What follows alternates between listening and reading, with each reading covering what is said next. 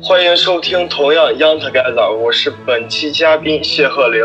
订阅同样 Young Together 音频节目，在苹果播客、喜马拉雅、蜻蜓 FM、网易云、荔枝等五大平台都可以收听到我们每期节目。Hello，大家好，欢迎大家收听本期同样 Young Together 扩音器节目，我是达达。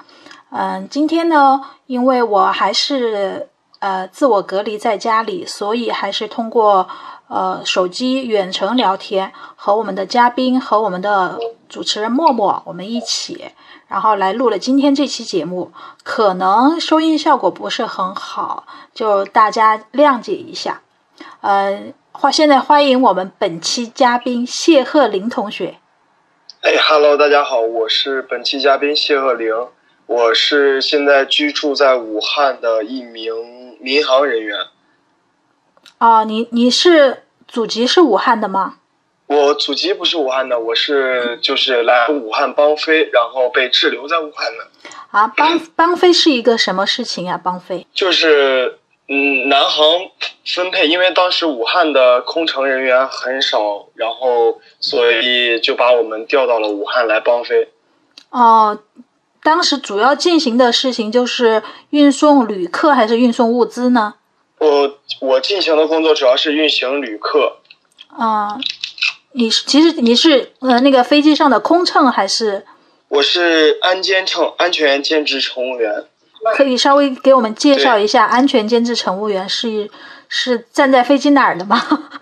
就是我看着是空乘，我的主要职责是空乘，但是我同样也是兼职在空中安保的问题。嗯就是可能大家看见我是在跟这些女乘务员一起工作，嗯然后其实有事情发生的话，我也是要站出来的。嗯，也说你主要是维持治安。嗯，对对，哦，其实我们我们有时候乘飞机，然后我们会经常看到那个女乘务员和男乘务员，然后其实我们是分不出来你们你到底是呃乘务员还是说你只是安全那种监测的。对，因为我们公司的要求，男生的空乘人员必须要拿两个证，所以我们也拿的是安全员的证。是不是这这就说明你的那个身体素质比较好，比较强壮呢？呃，还好吧，还好，还好。这个这这个是谦虚对吧？默默，我觉得他应该是身体素质比较好哈。我觉得应该是不仅好，而且是有颜有身材的那一种。为为什么？不是我们去看空乘的时候，那些男空乘个个身材都很好啊，而且颜值也很高。他要能够做到安保的话，那身体素质一定要很好。哦，那那那你这么说我就理解了。你只飞南航吗？对我只飞南航，因为我的附属公司就是南航。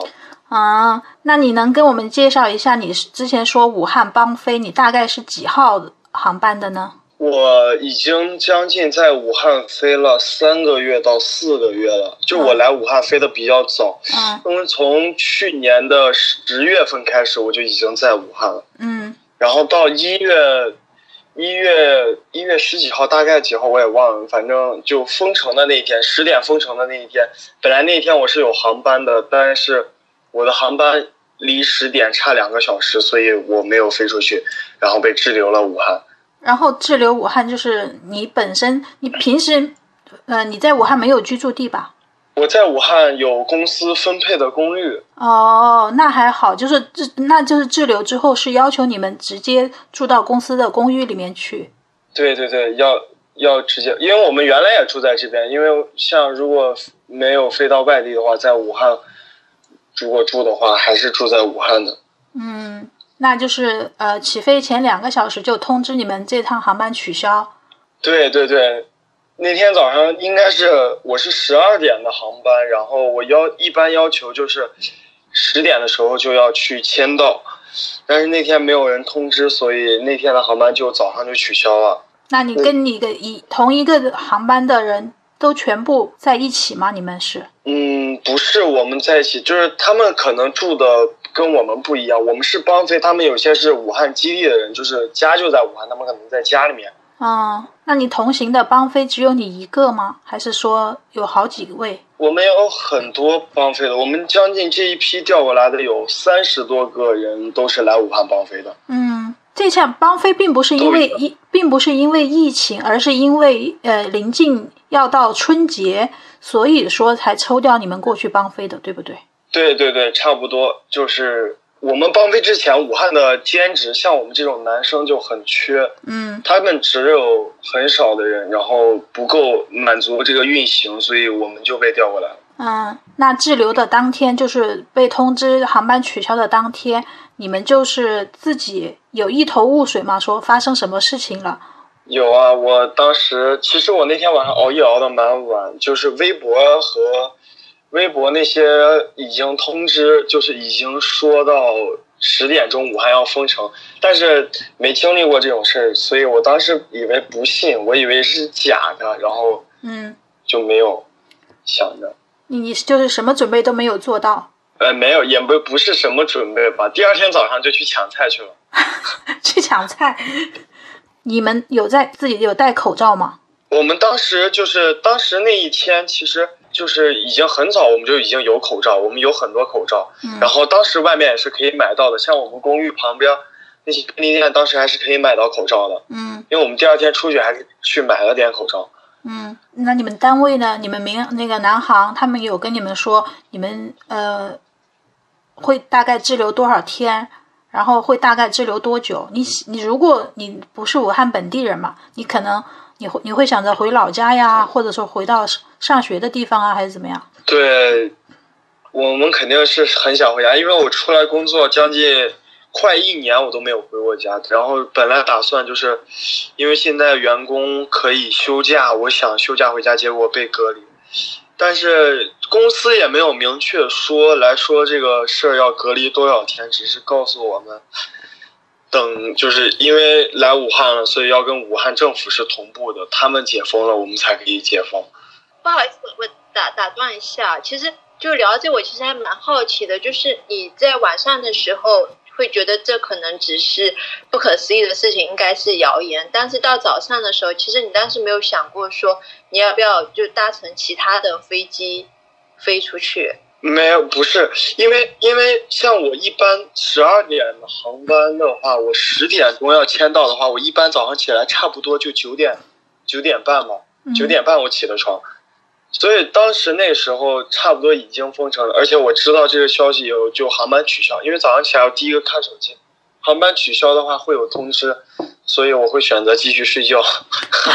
哦，你当时，你这个反应也是蛮真实的。你可能只是想到，哦，今天的工作取消了，然后今天就不用出门了。对对对，当时还没有当时想要其实工作很久，对你还没想到会会一直被封，然后导致你回不了家，一直到现在都回不了家。因为因为那个时候走的话就已经来不及的。不，十点十点封城，他的意思是全部封城，没有什么都没有，就任何往外往往外的交通工具全部停运了。对，全部停运了。我觉得点在于他起床太迟了，九点多。那你那你继续睡完起来之后呢？我继续继继续睡完起来以后就出去买东西了，就出去开始囤货了。嗯，然后你们的那个同事群也好，还有的那些群也好，他们有没有就是信息交流？大家主要在讨论什么？大家主要在讨论，主要在讨论，就是到底可以封多久啊？像这段时间我们的待遇啊，或者有没有公司的补助啊这些问题。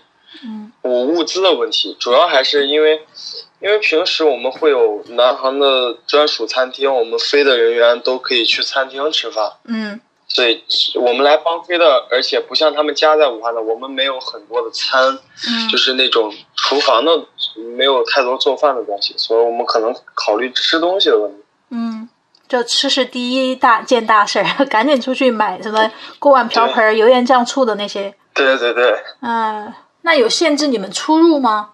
啊，然后要要求自己待在公寓里面。呃，像我们这边的话是不限制出入，但是就是出门都是要做好自我防护，而且就是有有人会上来量体温的这种情况。你是你嗯我们公司那超市的话，都会进超市就会量体温。嗯，那你现在是一个人居住还是和其他人一起居住呢？我跟同事一起住，我们两个人住在一间公寓。嗯，那你因为自己住太无聊了。你同事也是外地人，也不是武汉本地人。对对，我们都是来包飞的。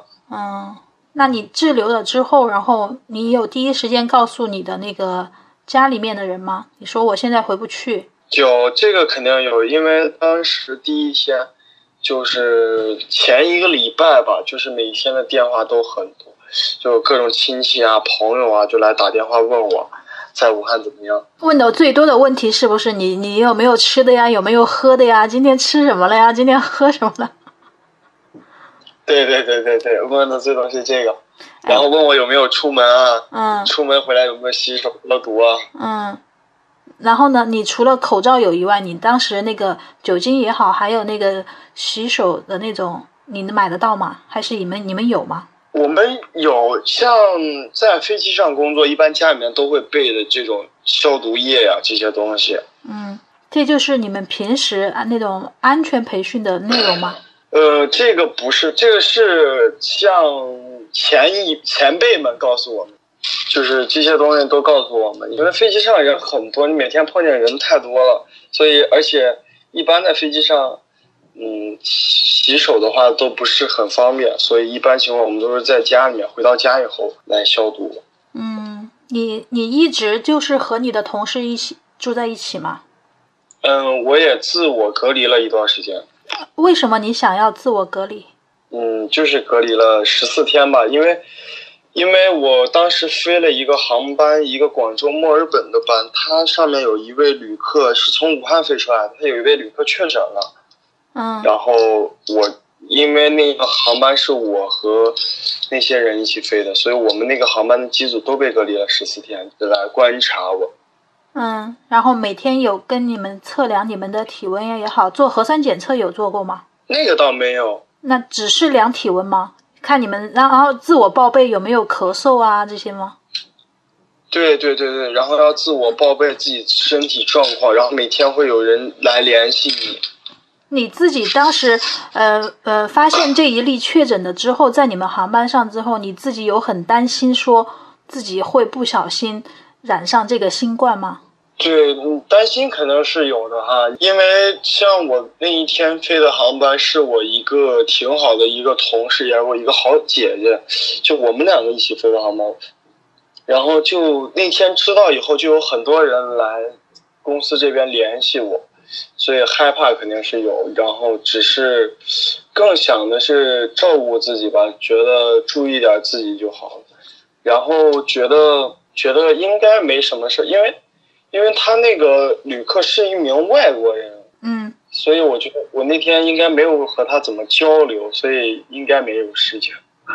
嗯，你有把这个事情在你们航班上发现确诊病例这件事情告诉给家人吗？呃，家人我是没有告诉的，只是我给同事们同事说过。嗯，你为什么不告诉你的父母啊？那肯定告诉了以后，就更多担心呀什么的，就这些很多事情，所以没有告诉他们。嗯，所以你就自我隔离了。对，就隔离了十四天。那十四天的那个吃喝怎么办呢？十四天的吃喝就是都是自己来做的，自己做饭。你有囤那么多物资吗？有啊，因为当时我们买肉的话，我都是五斤五斤买的，然后又买了很多菜。哎，我发现，因为你是可能因为你是男生的关系啊，男生和女生买东西真的不太一样。我从来没有买过五斤肉一个人。对，买很多东西就省得下一次再出去买买。嗯，你还蛮理智的，我觉得从这上面是。然后你自己待的那十四天，你每天怎么打发时间呢？就很无聊呀，也没有人跟你讲话呀，然后也不能告诉父母啊。就一般情况就嗯嗯，跟别人跟朋友聊聊天啊，在手机上，嗯然后手机上打打电电话，看看电视啊，打打游戏就度过了。那每天会刷很多那种新闻吗？嗯，这个肯定是有的，因为这个起始地是在武汉，嗯所以其实飞机上，原来我们飞了蛮多航班，其实都有这种隔离。因为我记得我也是从那个时候，我刚好，呃，二十一号、二十号从上海飞重庆，然后过了几天，这个事情被新闻爆出来以后，就出现了各种消息，就是说有各种入口或者说各种通道可以查你乘坐的航班号有没有被确诊病例，就是你做身份排查。自我身份排查，那个时候我想，就只要是坐过航班的，或者说坐过高铁的人，大家接触到这条信息的，然后都会第一时间去查一下，就是自己坐的那个航班有没有确诊病例。我就觉得民航局这一次就是呃出台的这些反应措施还蛮及时的。对这个事情，就是防护做的很到位吧，而且。那很早之前，公司就已经开始实行，呃，像口罩、护目镜这种东西在飞行。很早之前，你指的大概是多久的时候？就是疫情刚开始的时候，还不是特别严重，最就是刚开始的第一回就已经开始了。然后，其实我想问的是，就是因为武汉它其实出现了很多，包括说菜品供应啊，然后包括购物啊等等各方面。就你当时买了那么多的菜回去以后。它有完完全支撑到你十四天的生活吗？嗯，那肯定是不够的，因为因为想着吃饭的话，还是两个人，包括朋友，你说两个人、三个人一起吃饭的话，就很就吃的很快，所以不够的话，我们还是会再去超市买。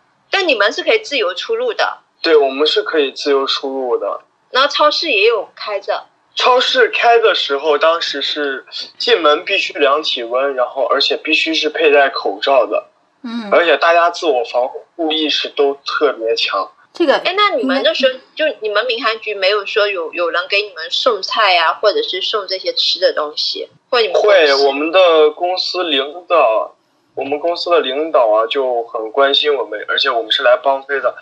他就很关心，我们会给我们送一些速冻的水饺呀、水果啊、口罩这些东西。那其实你你们在那边还没有，就是为吃啊、为这些防护，就是操过心、当过心。对对对。你大概住在武汉什么区啊？我住在武汉江汉区，对，江汉区算是严重的区。那据你所知，周围的居民他们是不是也像你们就这么自由的，能够出去买东西啊？然后。就是生活上有保障啊，因为我其实，在网络上有看到一些，就是他们现在吃的什么各方面，其实就还蛮匮乏的。嗯，对，嗯，他们像像居民这些的，就跟我们差蛮多。他们的话，可能就是，呃，他们的小区会有很严的那种防护啊。这些，但是我们这边是属于公寓，所以大家都还好，这边就没有像他们管的那么严。这个差别在哪儿呢？我觉得就是因为我们看很多也是，就是他们就完全被要求待在家里。你们那那栋楼那栋公寓其实是没有发现确诊的，对不对？一直到现在为止。对。我觉得管控的严的应该全国各地都一样，就是那栋楼有发现确诊病例了之后才管控的比较严，其他的都是还是靠那个居民们自觉吧。对，这个东西还是看自觉。就那像你你那些就是在武汉本地就家在武汉本地的那些同事们，他们会有去说他们的生活状况是什么样的吗？嗯，这个我不是很了解。因为我，因为我们包飞，我们其实跟武汉他们这些同事来说，呃，就是可能当天飞行任务的时候熟一点，但是私底下我们还是不是很了解。哦，因为你毕竟去的时间也短，才三个月。对对，我去，我对我来的时间蛮短的，所以可能了解的不是很多。你就是没有没有渠道知道你们就是武汉本地的人，然后他们是经历了什么样的状况？他们的生活应该也蛮还好吧，蛮不错的吧？应该。你从哪儿？哪些事件或者说哪些来评估他们的生活也还不错呢？你每天从哪儿接收到这些信息？嗯，因为像武汉本地的同事们吧，他都应该是，嗯，应该差不多已经结婚了，或者就是结婚了就有家庭在这边，所以我觉得他们。应该过得都挺好的，就是说，在这个疫情期间非常时期，一家人待在一起，就就算是过得蛮好的，是吧？你会觉得恐慌吗？嗯，我我我比较相信我比较相信科学，我觉得这个事情肯定会好的，所以我没有太多的恐慌。我觉得还是跟他那个居住的那个环境有关。他们那个公寓吧，可能本身就是一基本上是全部都是住的你们那个呃航空公司的人吧？对我们这边公寓基本上都是我们公司本公司的人。嗯。然后呃物资也不怎么缺，然后也不用去抢。对，我觉得可能跟他生活状态有关系，就没有缺物资，没有喂吃的，然后防护防疫用品就超过心，然后也没有就。直接面对那种那么严格的那个进出控制，嗯，因为我发现啊，我本我本身自己在呃在重庆的时候，其实我们那边还不是很严格，在没有特别严格的时候，我已经回到了上海。上海来说，还是呃相对的宽松吧，我觉得不像我就是听我的一些朋友们啊、同学们，比方说在呃重庆呀、贵州呀，或者说其他地方的。福建没有他们那边严格，所以我就觉得，嗯，每个地方的政策不一样吧。然后，所以给人家的那种心理压力、心理暗示也不是很大。然后你你也想，那个谢鹤林同每天都是看看电视、打打游戏，就是就连航班取消了，第一件事就想的是要倒头继续睡的人，我觉得也可能比心本身就是一个心比较大的人吧。啊，也是心大的人吗？对。那你隔离十四天以后，因为什么事情，然后第一天决呃第一次要下楼呢？因为要下楼买东西，因为自己的东西不够了，所以我选择下楼了。吃的喝的不够了。超市有对，然后超市会很抢手的，这个是我见超市真的很抢。我们旁边有个中百仓仓储，还是比较大的一个超市，真的。我最惨的一次。因为它有规定的时间，也是早上八点到晚上五点，我将近从十二点钟一下将近排到了四点钟，我才结账。啊，四点钟、三点钟结账。嗯，你就一直在排队等着结账。对对对对对。那每个人都买很多。每个人都买很多。那人也很多，对不对？对，人人很多，因为他排队，他他人就很多。你们排队有间隔一米以上吗？我们排队没有间隔一米以上啊。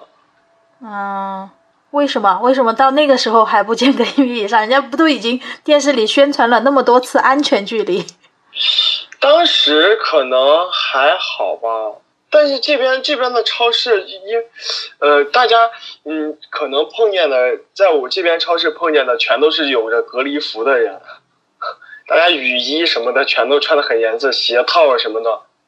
而且都是很干净，你知道吗？看着就很，看着大家都防护的很棒。呃，干净就代表着大家穿的是新的，而不是穿了很多天很多次的那个雨衣啊、防护服啊这些。对，而且他们的防护做的都很好。你你有穿雨衣出去买东西吗？我没有，但是我衣服就是事先会喷上那种、那种、那种消毒液，然后。到回来以后，我会再洗一遍，然后再喷上，然后再下一次的时候再喷上。你有没有想过，如果你就是呃，在管控被管控的严一点，不能允许你自己下楼，你只能向同事求救了，对吧？对，我那我就只能找他们来，就是来帮我了。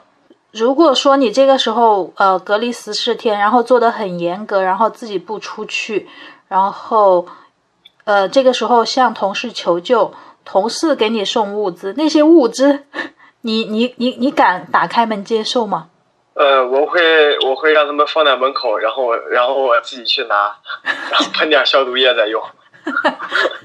哎，我其实我觉得你思路很清晰，就是也没有特别恐慌，然后都知道自己应该怎么做。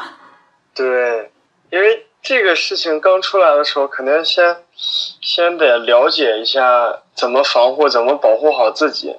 其实你也没有接触到更多的人，对吧？就是本公寓的一些人，然后就是去超市，然后其他地方你都没有去过。中途一直到现在为止，一直到现在为止，对我没有去过。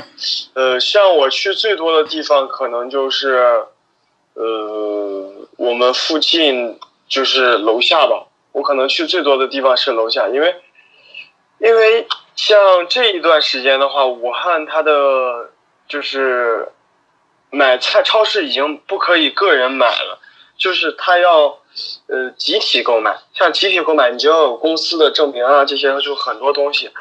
然后我们现在一般，而且武汉现在开了很多，就是给你送菜上门，像有美团送菜啊、饿了么、什么京东啊、天猫都会来送这些菜的。就是说，也不需要你本人单独出去采购了。对，现在也不需要单独采购，而且他现在不是要更加管控疫情，不是快好了吗？嗯，所以他可能要控制的更严，他可能只会让我们就是。其实这样也很方便，说有人来给你送，你也不用担心自己就是出去会有什么事儿。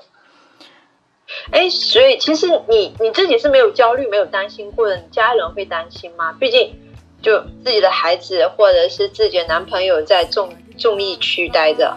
我家里面人肯定会担心我，就是在重灾区这边，但是自自自我觉得就是还。好，就是其实注意一下自己的防护和不要搞什么聚会啊，人很多，其实就还好。而且像我身边的朋友，他都会保护的自己的很好。